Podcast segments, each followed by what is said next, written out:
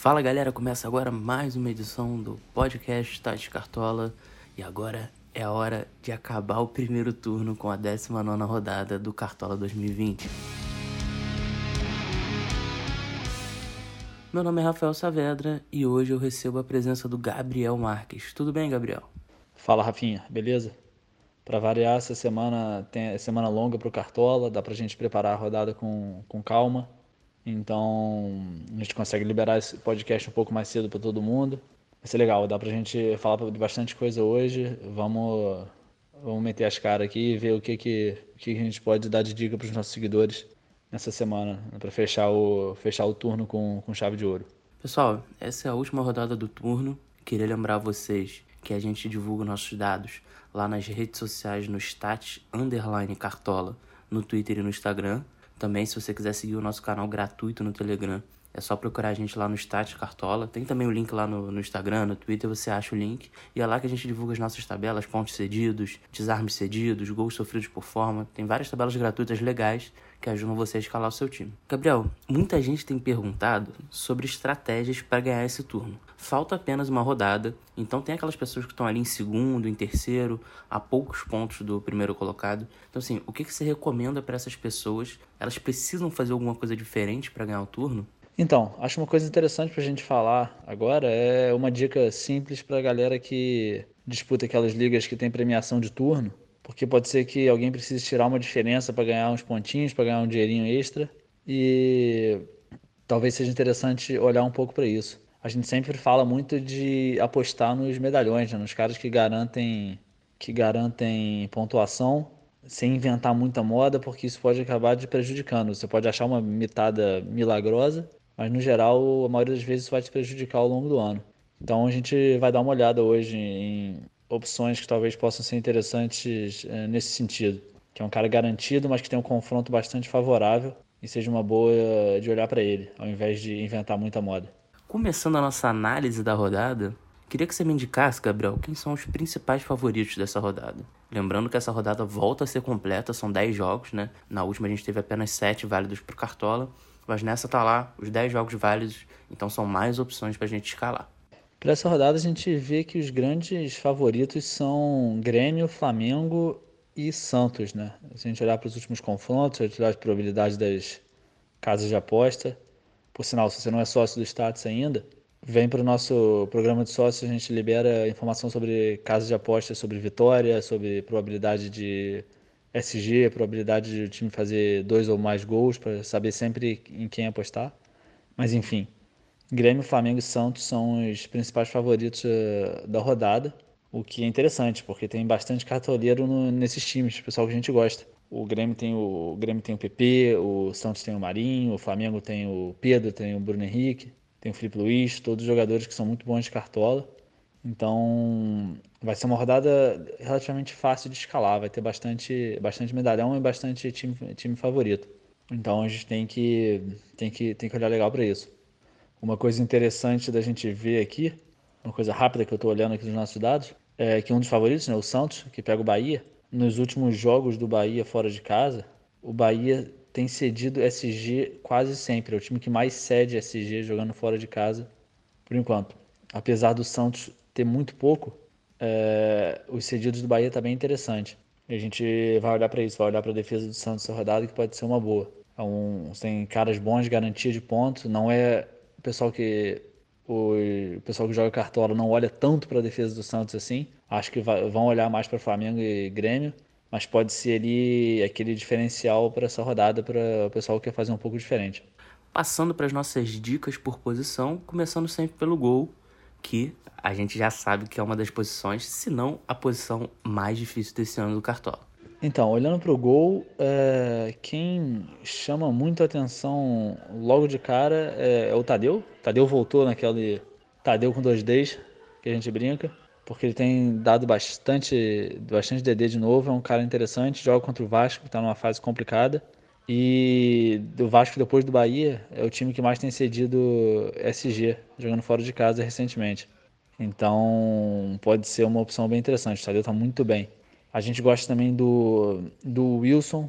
A chance do SG do Curitiba é alta nessa rodada, pelo que a gente está vendo aqui. ele é uma opção boa. É, no mesmo confronto tem o Jean. O Jean agora no meio da semana contra o Inter bateu falta, bateu pênalti. Então além de ter chance de é, pontuar com o SG, porque também o Curitiba é o mandante dessa rodada que menos faz gol por jogo, e o Jean volta e me acha uma DDzinha, ele tem ainda uma chance de, de fazer um gol. Porque a gente a estava vendo aqui nas tendências de arbitragem, outro post nosso, o confronto entre Curitiba e Atlético Goianiense tem tendência de pênalti. O Jean pode ser uma boa, uma aposta interessante de goleiro para quem quiser fazer uma graça essa rodada. A gente tem o Fernando Praz, o Fernando Praz também é bem razoável, o Botafogo está cedendo bastante DD, não tanto DD quanto cedia ano passado os times, porque a gente sabe que o critério mudou, mas é, um, é o time que mais cede DD jogando fora de casa, e Fernando Praz a gente sabe que é DD zero. São opções, todas essas são opções interessantes. Quem estiver apostando em fase pode olhar para o Hugo Souza, o Neneca. O que ele agarrou no jogo da Copa do Brasil esse meio de semana foi um absurdo. Então é um cara também que tem uma opção boa para a rodada. E tem muita gente também pensando no garantir só o SG olhar para o Internacional. O Lomba é um goleiro que não tem feito muita DD, mas o Corinthians está numa fase tenebrosa e o Internacional é o time que mais teve SG até agora no, no campeonato. Então o Lomba pode ser uma opção aí segura no gol também, para quem quiser tentar garantir ali aqueles eh, cinco pontinhos, cinco não, porque sempre tem passe errado, ainda mais o Inter sai o mundo jogando por baixo, mas garantir aí uns positivos sem tomar aquela aquele tapão de, que a gente tem tomado em goleiro, tomando aqueles pontos negativos. Pode ser uma pode ser uma interessante também. Gabriel, na defesa, quem você indica aí buscando SG, talvez uma decisão, uma assistência? Quem são as principais opções nessa rodada? Olhando agora para a lateral, a gente sempre fala bastante dos uh, pontos líquidos, né? Os dois disparados, as duas melhores opções disparadas em relação ao ponto líquido, líquido dessa rodada são o Vinha e o, e o Heitor. São os dois melhores de longe na, em pontuação líquida. O Vinha tem um contrato, tem um contrato, tem um confronto complicado, né? Contra o Galo, é em casa. O Palmeiras, a gente não sabe como é que tá. O Palmeiras jogou bem na última rodada, fez 3 a 0 Mas a gente não sabe como é que tá, essa questão nova de definição do técnico e tudo mais. Mas ele é um cara que tem sido tem sido o que o Marcos Rocha era no, no passado.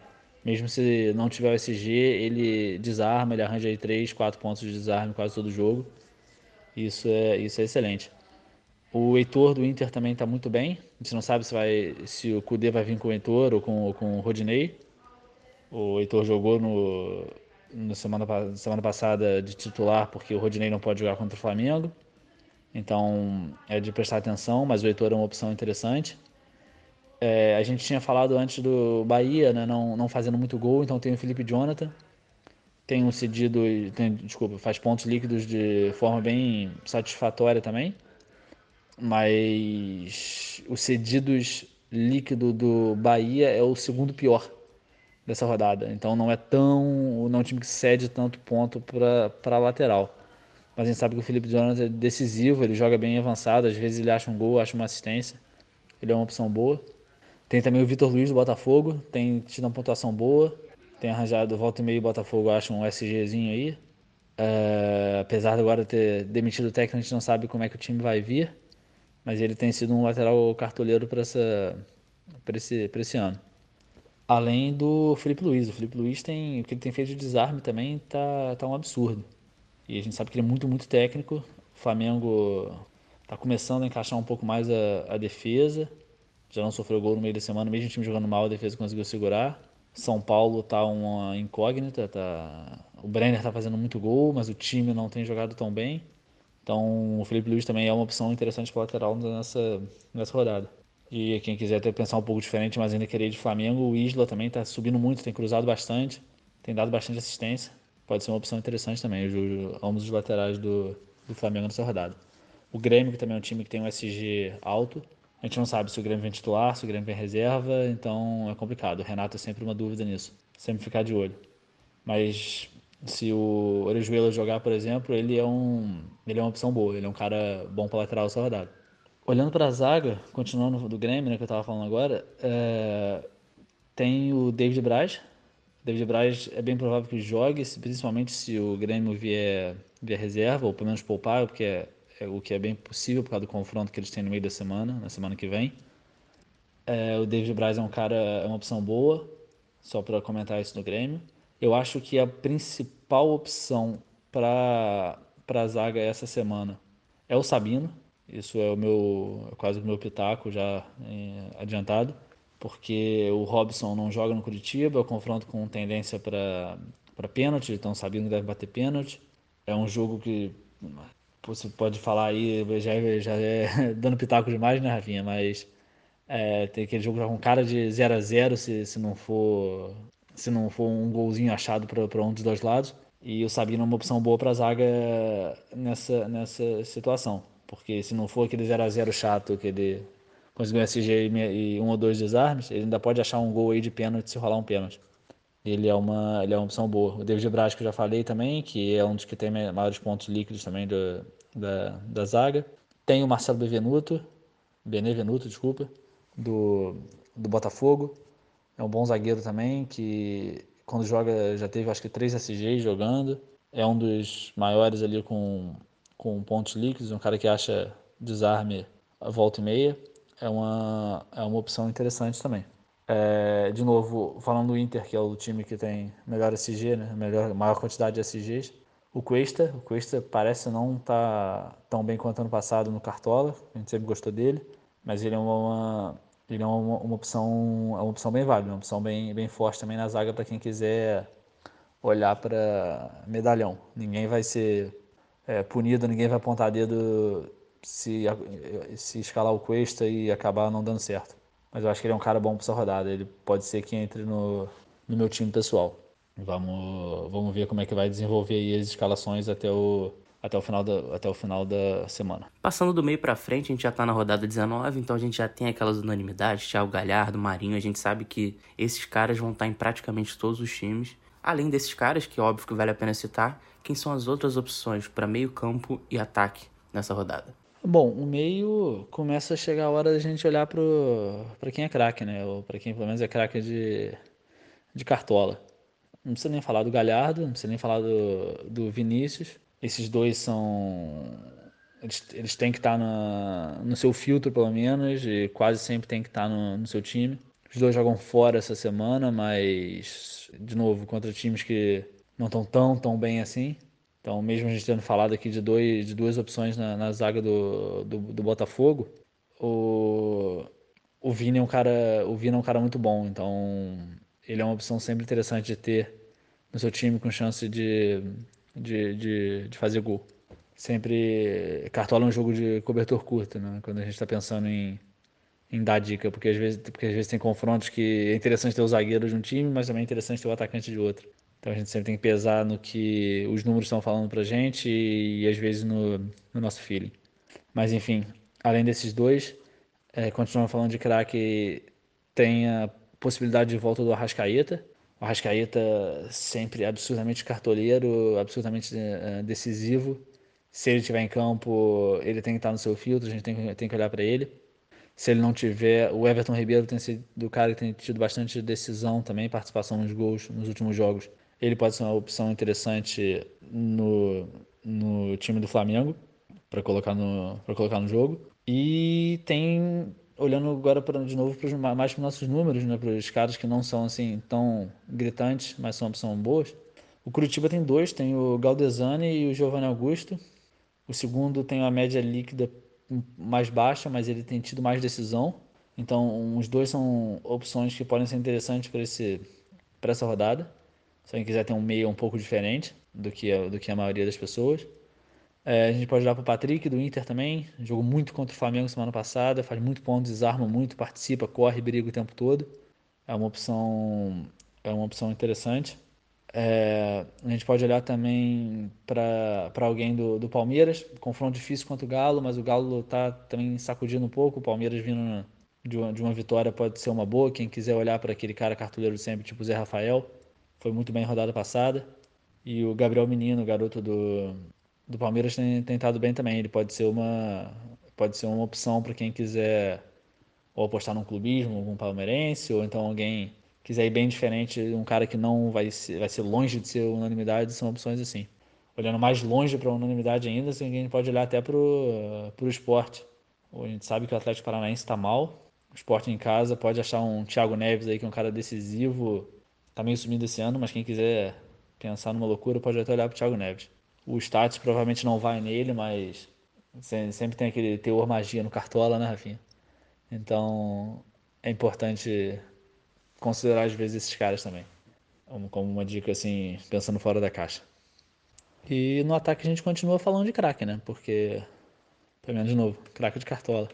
É, temos Marinho jogando em casa contra o Bahia, então ele tem que estar no seu time, não tem que pensar meia vez antes de escalar o Marinho. Ele é caro, mas aí você pensa no dinheiro no resto. Ele tem que estar no time. É, continuando falando dos craques, a gente tem Bruno Henrique e Pedro.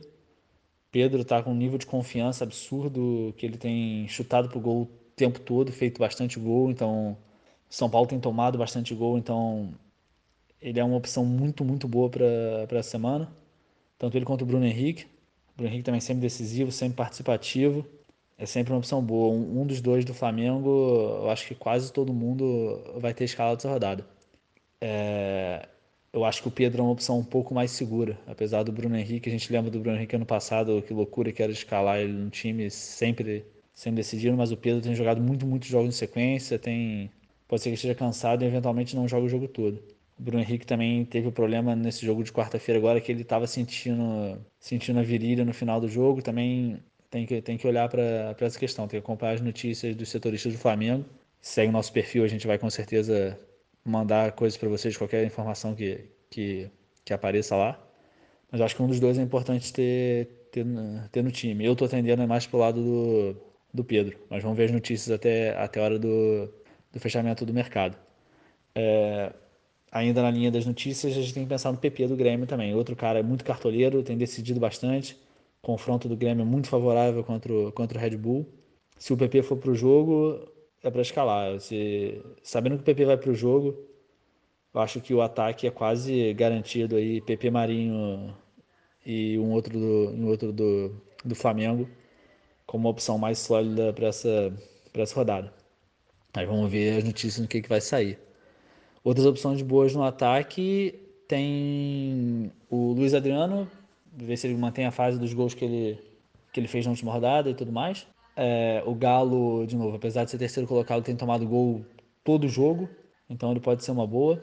Tem também o, não pensando só em decisão, mas tem o Wesley do, do Palmeiras também, que é o segundo atacante com maior média líquida jogando essa rodada. Pouca, poucas decisões, só deu uma assistência até agora, mas ele pode ser uma, pode ser uma, pode ser uma opção legal para essa rodada. É, outro cara interessante que tem bastante decisão e joga no confronto que é aberto, que a gente até falei dele nos meios, é o confronto entre Atlético Paranaense e Esporte, lá na, lá na Ilha do Retiro. É, o Renato Kaiser. O Renato Kaiser ele tem cinco decisões em seis jogos, o que no, no, no, no que, é, o que é bastante. Então, quem quiser apostar numa coisa bem fora da caixa aí, por Renato Kaiser pode ser, pode ser uma boa. E um outro cara que também está com bastante, bastante decisão e com a média líquida boa nos jogos em casa é o Vinícius do Goiás, jogando contra o Vasco. É, o Vasco é um dos que cede mais pontos líquidos para atacante nessa rodada. Então o Vinícius do Goiás pode ser um cara interessante aí também para quem quiser economizar, economizar um dinheiro escalando. Se faltar dinheiro, porque você vai botar o Marinho, vai botar o Galhardo, se botar o Arrascaeta é, o Vinícius é uma opção barata que pode dar um retorno interessante nessa rodada. É um cara fora da caixa que pode ser legal. Gabriel, antes de fechar essa edição do podcast, deixa aquele pitaco pra galera. O que, que, que, que as pessoas precisam prestar atenção antes de escalar o time nessa rodada? Meu pitaco nessa rodada é olhar para uma coisa diferente, é olhar para decisão nos jogadores de defesa. Tem, é uma rodada que tem bastante potencial para jogador zagueiro é, lateral e até goleiro, é, achar uma decisão. Tá difícil apostar em SG esse ano, SG tá, tá complicado garantir SG. Então a gente tem jogadores tipo Sabino, tem jogador tipo Jean, jogador tipo Felipe Jonathan. Todos jogadores que a gente geralmente pensa em desarme, é, posições que a gente pensa em desarme, DD e SG, que podem vir aí entregar uma, entregar uma decisão. Então, acho que meu pitaco é esse, tentar talvez considerar decisão nos jogadores de, de defesa. E além disso, do meio para frente, é, essa rodada é fácil de escalar. É, escala os craques, escala, escala os caras bons. Se não tiver dinheiro, olha para os jogadores de pontuação líquida alta, que tem confronto favorável para talvez largar uma decisão. Não olha só para pontuação líquida. Escalar um cara igual Raul, que a gente vai, a gente vai garantir três pontos, mas a chance de ele fazer um gol é quase inexistente, não vale a pena. É olhar para a média líquida alta com chance de, de decisão. Com o Pitaco do Gabriel, a gente encerra essa edição do podcast Tati Cartola. Antes de fechar, queria lembrar vocês que a gente já abriu as inscrições para o segundo turno do nosso programa de sócios, o Sócio Stat 2020. E o melhor, se você assinar antes dessa última rodada do turno, você ganha ela de brinde. Então corre lá nas nossas redes sociais e qualquer dúvida, só perguntar pra gente. Queria agradecer ao Gabriel pela participação, agradecer a você que ouviu até agora, um abraço e até o segundo turno. É isso aí, Rafinha. Mais uma semana tentando dar o melhor de informações para os nossos seguidores. Quem gosta do nosso podcast, gosta do nosso trabalho, pode chegar junto, virar sócio para o segundo turno, tentar dar aquela arrancada na sua liga. A gente tem bastante conteúdo legal. A gente sempre gosta de ter mais gente no nosso, na comunidade para falar com a gente e, e discutir futebol, discutir cartola. É isso aí. Vamos, vamos que vamos, ficar de olho no, no setorista, ficar de olho nas notícias. E sábado de manhã, talvez até sexta de noite, fique de olho no nosso perfil que as nossas dicas uh, mais concretas vão, vão sair. E quem quiser muita dica muito boa, vem para o nosso programa de sócio. Valeu, galera. Um abraço. Boa semana para vocês. Tchau, tchau.